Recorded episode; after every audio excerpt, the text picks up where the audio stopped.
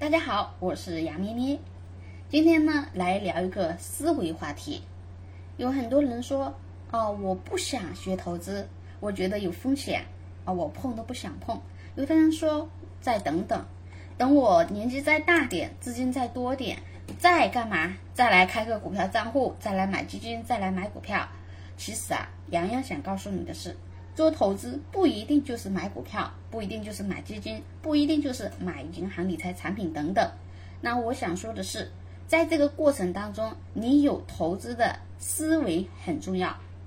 你有思维之后，你在年年月月日日的时间当中，在不断的去慢慢学习，慢慢的进步就可以了。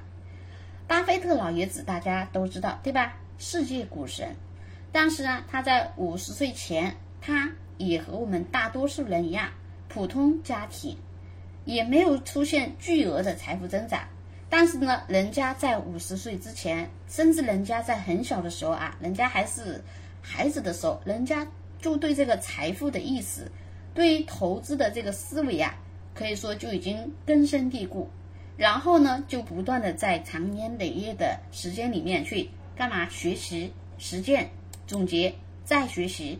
再进步，后面到五十岁之后呢，进入了财富的爆炸期，简直实现了我们叫复利的力量啊，像滚雪球那样，这个财富是一天一天一天一天比一天大，大到不可想象。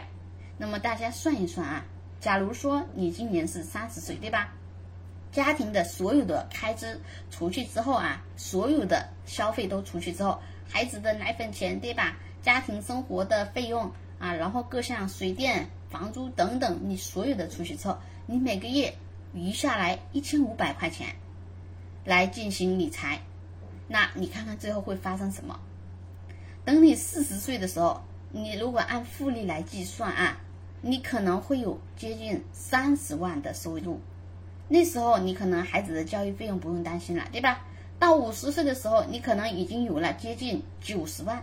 那给自己养老也不是问题。到六十岁的时候，你可能有两百多万，那时候环游世界都不是问题了，对吧？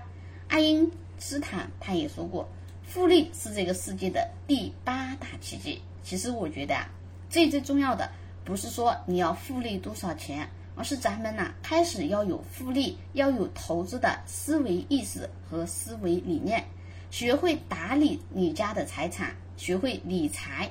这个方法远比赚钱本身还要重要。当然啊，最最重要的是，咱们要掌握其中的规律，才慢慢去实践，不是糊里糊涂的就干嘛就被割韭菜。好，这是洋洋的一个今天叫思维话题啊。好，那更多的一些理财方式、理财技巧，大家呢也可以在评论区啊发表一下你自己。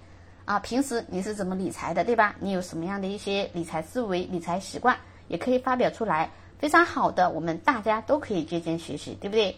那不仅仅只是买股票、买基金，当然啊，如果你有买股票、买基金，或者是啊想要这个炒股方面的疑惑，你也可以给杨洋给我留言，好吗？